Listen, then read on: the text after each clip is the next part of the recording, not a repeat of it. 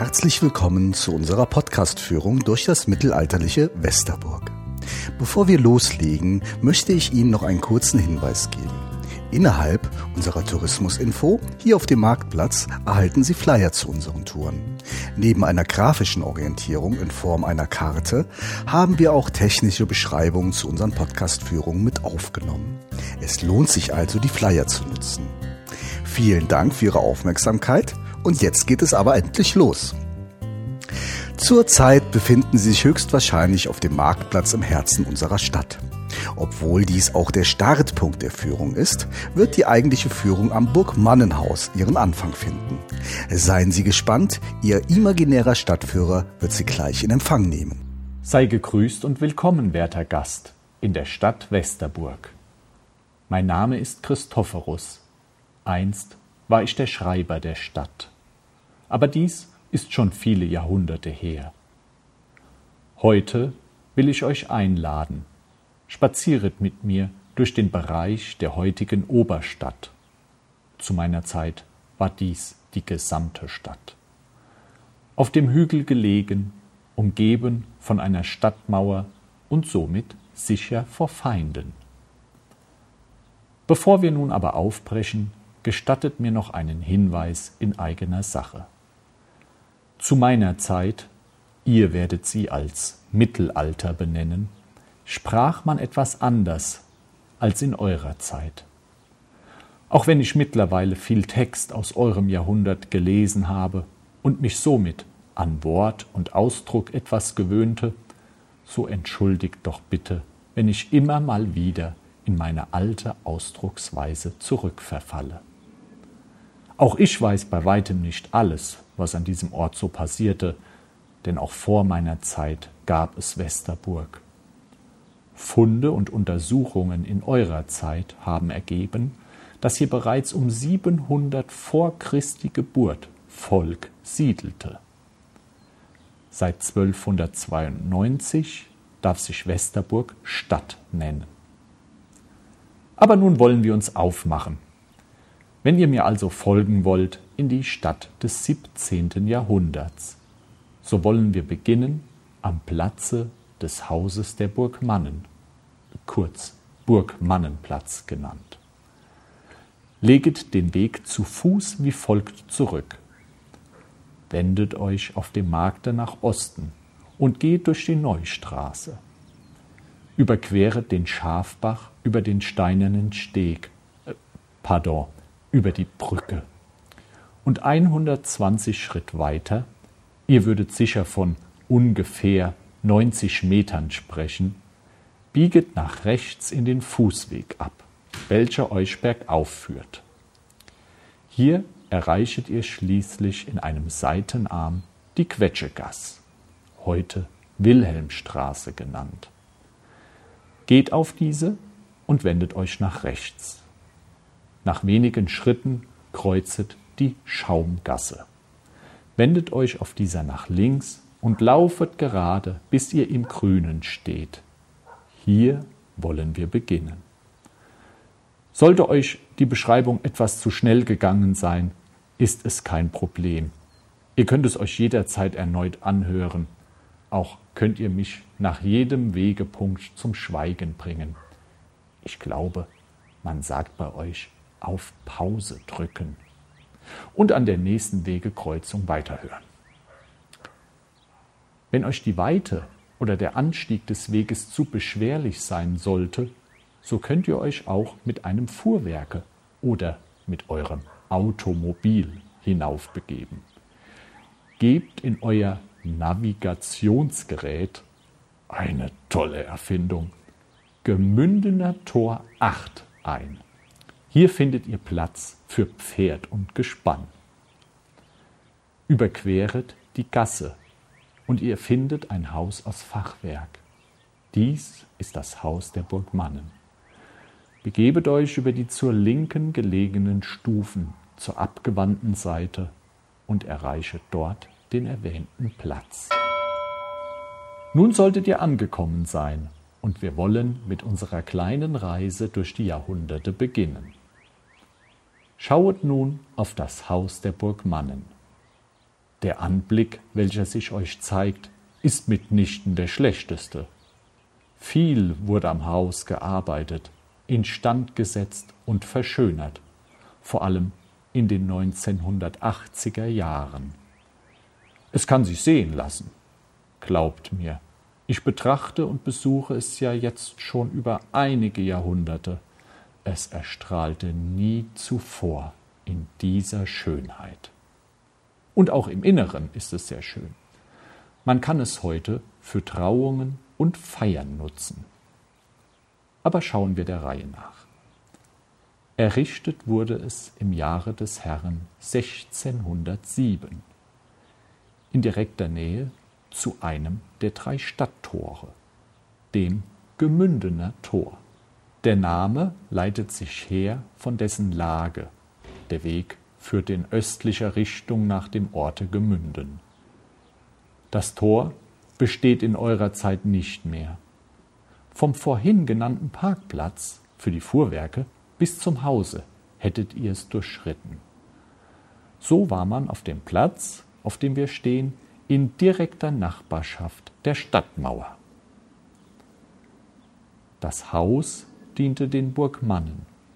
Diese waren zu Kriegs- und Hofdiensten verpflichtete Gefolgsmänner, welchen auch die Nutzung eines Hauses gestattet war. Bis zu zwanzig Burgmänner zählte man in Westerburg. Ihre Aufgabe war vor allem der Schutz und die Verteidigung der Burg. Von 1700 an wurde das Haus auf die unterschiedlichsten Arten genutzt. Es ward zum Witwensitz, zum gräflichen Verwaltungsgebäude und zum Wohnsitz der ersten Landräte des Kreises Westerburg. Im Jahre 1920 wurde das Gebäude bis 1933 zum Finanzamt erklärt. Nun zähle ich diese Zeit zwar nicht zur dunkelsten Zeit, jedoch werdet ihr mir beipflichten, dass dies nicht gerade die angenehmste Nutzung aus bürgerlicher Sicht war. In der nun folgenden dunkelsten Zeit bis 1945 war das Haus Unterkunft des Reichsarbeitsdienstes und Dienstgebäude der Hitlerjugend. Nach Ende des Krieges wurde es zu Wohnzwecken für Bombengeschädigte und Heimatvertriebene genutzt. In den 80er Jahren war das Haus zum Eigentum der Stadt und durch unterschiedlich Gewerk hergerichtet. Schauet nun an den östlichen Rand des Platzes. Hier wachet das Petermännchen, die Sagengestalt von Westerburg. Erschaffen ward die Figur von Franz Hötterges aus dem nahen Gemünden. Wenn ihr wollt hören die Sage, so rate ich euch, der Erzählung über den Teil der Stadt zu folgen, den sie heute nennen Innenstadt. Von mir sollt ihr hören ein Gedicht aus der Feder des Schweizer Friedel. So lauschet. Ballade vom Petermännchen. Graf Peter war ein Bösewicht, in unserem Schloss aus Stein, und reichte ihm das Geld mal nicht, ließ er sich mit dem Teufel ein. Und als er dann zum Sterben kam, da war er sehr allein. Der Bösewicht, der Teufel nahm ihm weg die liebe Seele sein. Den Schatz er tief vergraben hat, wohl an dem siebten Hund, und daran sucht die ganze Stadt, ob Tag, ob Nacht zu jeder Stund. In unser Westerburger Schloss, da lässt man keinen rein. Es könnten ja wohl du und ich von Peters Schatz der Finder sein. Das Petermännchen spukt am Katzenstein, da findest du ihn im Basalt. Und fängst du einmal diesen Kobold ein, dann wirst du tausend Jahre alt. Nun wollen wir den Weg hinauf zum Schlosse wagen. Verlasset den Platz zur rechten Seite des Hauses, über die Stufen hinab zur Gasse Gemündener Tor. Auch hier wendet euch nach rechts. Nach wenigen Schritten kreuzet der Weg und ihr folget diesem nach links. er führet euch 140 Schritt oder 100 Meter bis vor das Schlosstor. Wenn ihr nun dem Schlosse näher kommet, so seht ihr zur Linken des Tores deutlich den Basaltaufschluss. Dieser ist die Spitze des Schlossberges, welcher aus Basalt seit 25 Millionen Jahren besteht. Errichtet wurde hier einst der Bergfried, einst so hoch wie das Schloss selbst, um in jedweder Richtung den sich nähernden Feind früh erspähen zu können. Nun steht ihr vor dem Tore des Schlosses. Weiter gehe ich nicht mit euch, denn es ist privater Grund und Boden. Da man im Inneren aber Speis und Trank gereicht bekommt und auch ein Arzt nach euren Zähnen schauet, so bieten euch Gründe einzutreten. Man sitzt hier schön und isst sehr gut und Gaumen und auch Zähnen Gutes tut. Ihr schaut vom Tore auf den östlichen Flügel des Schlosses mit dem Eingange.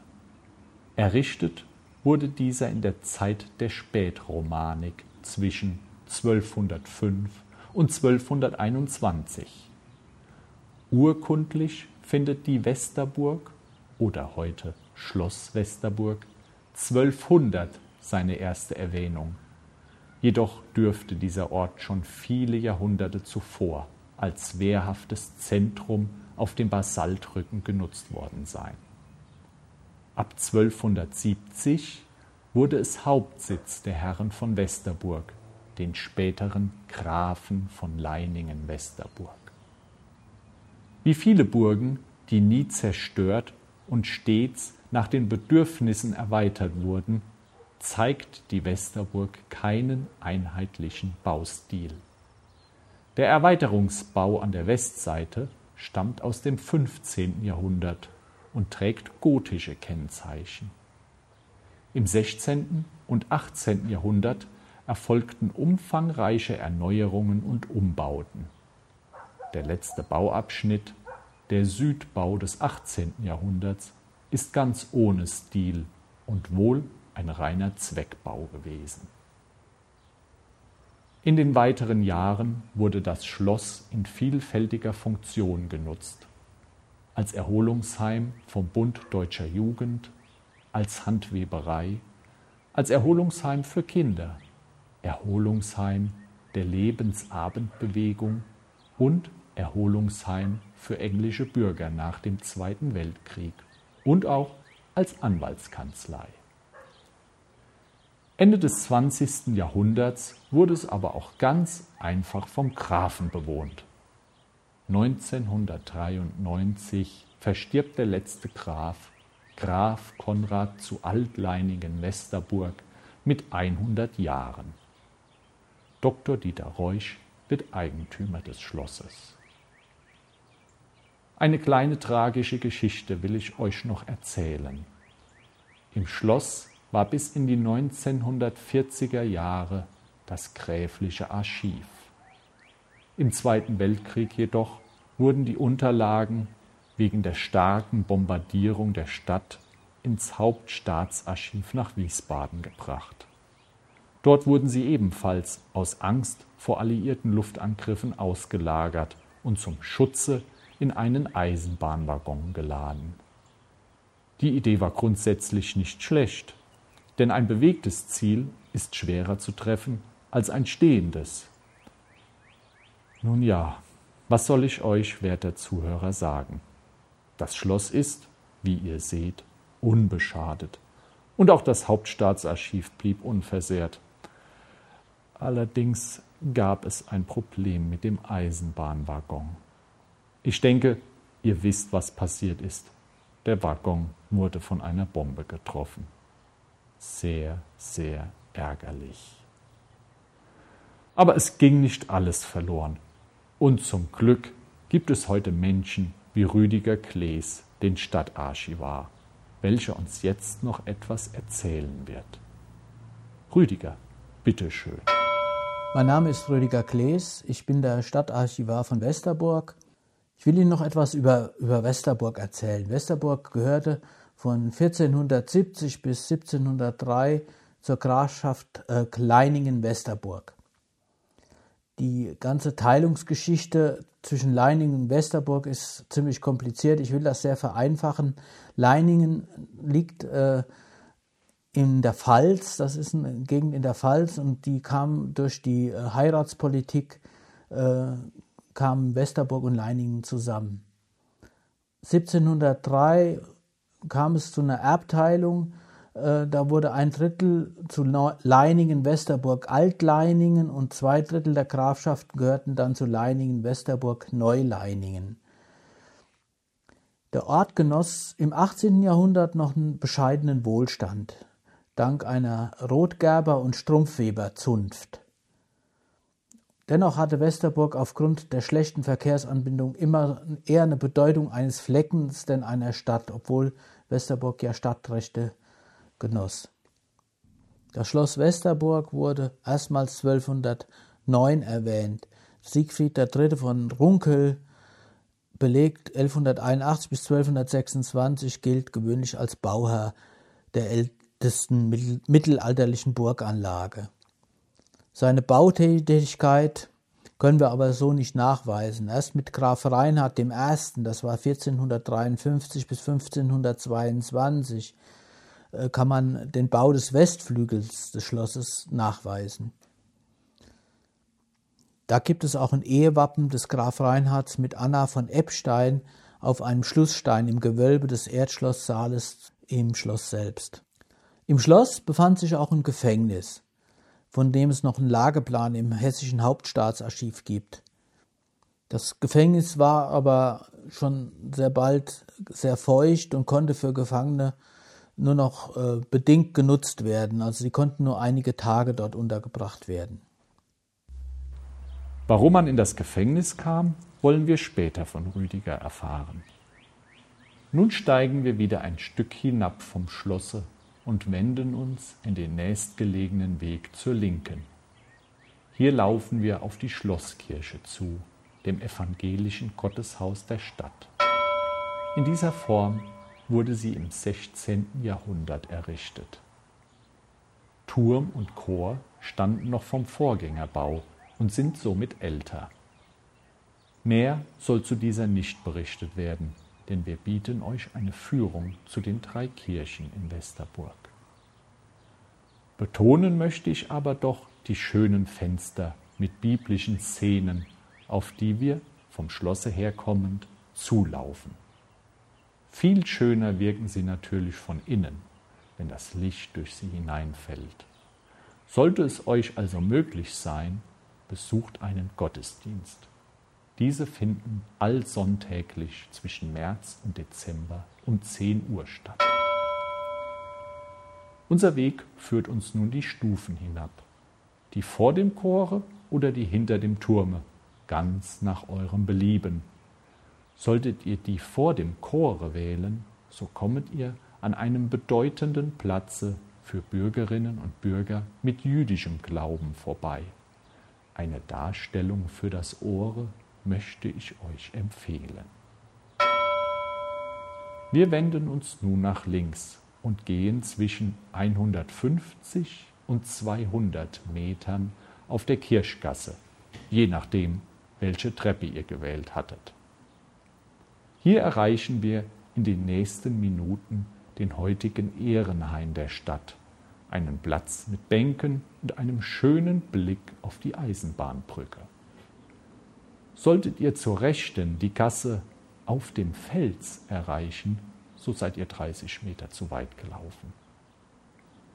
Auf dem Weg zum Ehrenhain wird uns nun Rüdiger Klees von den Verboten und Straftaten der damaligen Zeit, damals Frevel genannt, berichten.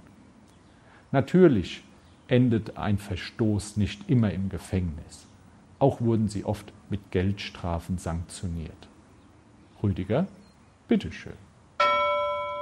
Wir haben aber im ähm, Bürgerhaus auch nicht nur die schweren Straftaten zu verhandeln, sondern auch die sogenannten Frevelstrafen. Das waren kleinere Vergehen, Äh, da gab es schon 1658 eine Polizeiverordnung, der, auf deren Basis man auch die sogenannte Frevel ver, verurteilte. Die Vergehen wurden meistens von der hochgräflichen Kanzlei, von den Schultheißen und Bürgermeistern, von den Jägern und den Vorstehern der Juden zusammengetragen und angezeigt. Und die Strafen wurden dann im Bürgerhaus von der hochgräflichen Kanzlei verhängt und ein juristisch ausgebildeter Amtmann hat die ganze hat Recht gesprochen. Eingenommen und berechnet wurden die Strafgelder vom Rentmeister. Einige Beispiele. Am 6. Mai 1763 widersetzte sich Georg Wilhelm Herbert aus Westerburg dem Jäger, der ihn im, in der Schonung, das nannte man früher Behang, ein Beil wegpfänden wollte. Man kann davon ausgehen, dass Herbert versucht hat, Holz zu stehlen. Der Schütze, also der Jäger, wurde dabei verletzt und Herbert erhielt wegen seines Widerstands gegen die Staatsgewalt eine viertägige Gefängnisstrafe. Einen Punkt, den ihr, lieber Zuhörer, sicher zum ersten Mal höret, ist der Frevel des nicht standesgemäßen Eheversprechens. Dies gibt es in eurer Zeit nicht mehr. Etwas genauer wollen wir nun von Rüdiger noch über die Verstöße gegen die Feuerordnung hören, denn hier lässt sich viel über die Probleme und Ängste im Mittelalter erfahren. Dann gab es auch sogenannte Frevel, äh, weil die Feuerverordnung nicht eingehalten wurde. Den Gefahren durch das Feuer galt große Aufmerksamkeit damals, da ein Brand sich sehr schnell zu einer Katastrophe ausweiten und eine ganze Stadt abbrennen konnte, was in Westerburg ja mehrmals der Fall gewesen war. Die Häuser im 18. Jahrhundert standen dicht beisammen und waren bis auf das Schloss und die Kirche noch alle mit Stroh bedeckt. So mussten die Feuerstellen und Kamine regelmäßig auf Schäden inspiziert und das Verhalten der Bürger und der Gemeinsleute auf Einhaltung der feuerpolizeilichen Verordnungen kontrolliert und gegebenenfalls gemaßregelt werden. Da kann man auch an, dieser, an diesen Maßregelungen äh, die verschiedenen feuerpolizeilichen Maßnahmen ablesen. Zum Beispiel musste jeder, Leder, äh, jeder Haushalt einen ledernen Feuereimer besitzen. Wenn dieser gefehlt hatte, wurde das mit 30 Kreuzern bestraft. Von 30 Kreuzern konnte man damals etwa 30 Eier kaufen. Ein neuer Wassereimer kostete etwa 45 Kreuzer. Das Lagern der Hanf- und Flachsabfälle, das nannte man Gewürg, im Haus war auch verboten und kostete ebenfalls ungefähr 30 Kreuzer. Hanf- und Flachsabfälle, wenn die äh, getrocknet wurden, wurde als Brennstoff genutzt. Wurden Holzscheide im Ofenloch gefunden, so wurde das mit fünf Gulden sanktioniert. Das Dörren des Holzes auf einem blechernen Ofen war ebenfalls verboten. Ein Gulden 30 Kreuzer kostete das. Das Tobakrauchen nannte das, man das früher auf der Gass, war verboten und kostete einen Gulden Strafe. Ein Loch im Schornstein kostete 20 Kreuzer. Holzasche auf dem Speicher ungefähr genauso viel. Dankeschön. Sollte der heutige Schultheiß unter den Zuhörern sein, so denke doch mal über den Frevel des Tobakrauchens auf der Gass nach. Die Schulden der Stadt würden bald der Vergangenheit angehören. So, ihr dürftet nun den Ehrenhain erreicht haben und genießt schon den Blick auf den Teil der Stadt, welcher sich vor euch erstreckt. Auch die 257 Meter lange und 30 Meter hohe Eisenbahnbrücke ist sehenswert. Sie wurde 1906 errichtet und ist die zweitlängste Pendelpfeilerbrücke Deutschlands. Nun kommen wir langsam zum Ende. Ein historisches Gebäude möchte ich euch, lieber Zuhörer, noch vorstellen. Wenn ihr auf die andere Straßenseite schauen wollt, so steht hinter den modernen Wohnhäusern das Vasallenhaus. Geschätzt aus dem 13. Jahrhundert diente es, wie später auch das Burgmannenhaus, als Wohnsitz den Lehensmännern. Bis ins 18. Jahrhundert lebte hier das niederadlige Geschlecht von Irmtraut. Zu besichtigen ist das Haus allerdings nicht, denn es ist Privatbesitz und wird zu Wohnzwecken genutzt. Unser kleiner Rundgang endet hier. Solltet ihr nun zurück zum Marktplatze absteigen wollen, geht dafür noch ein paar Schritte weiter und bieget ab in die Gasse auf dem Fels. Hier hättet ihr auch zu meiner Zeit durch die Mittelpforte die Stadt verlassen. Die Gasse auf dem Fels mündet in die Adolfstraße. Wendet euch dort nach rechts. Nun lauft bis zur Kreuzung Neustraße. Auf dieser erreicht ihr zur Linken nach wenigen Metern wieder den Marktplatz. Solltet ihr euer Gefährt auf dem Parkplatz abgestellt haben, so gehet einfach auf der Kirchgasse zurück. Diese führt euch direkt zum Gemündener Tor und somit zu eurem Fahrzeug. Habt Dank für euer Interesse und eure Aufmerksamkeit und lebet wohl. Zum Schluss möchte ich euch noch auf das ein oder andere Wirtshaus hinweisen. Gut versorgt werdet ihr in den örtlichen Backstuben Garcia und Mühlenbäcker. Speis und Trank reicht man euch in den Gasthäusern zum Adler, Krüsttier und zur Goldenen Krone. Die Stadt Westerburg bedankt sich bei allen Beteiligten, die zum Gelingen der Podcastführungen durch unsere Heimatstadt beigetragen haben. Bei Maria Meurer für die Führung Jüdisches Leben. Bei Bettina Kaiser, die mit uns durch den Dreikirchenweg und seine Kirchen gegangen ist. Bei Anke Gläser für das Erarbeiten und bei Karina Sauer für das Sprechen der Führung den Unterflecken entdecken. Bei Stadtarchivar Rüdiger Klees und Markus Kachler für die Führung Die historische Oberstadt. Bei Christine Klein, die Einblicke in das Heimat- und Trachtenmuseum gegeben hat. Bei Markus Kachler, der die Sehenswürdigkeiten der Stadt Westerburg präsentiert hat. Dieser Podcast wurde produziert von Visuelle Medien Sartorius. www.sartorius-net.de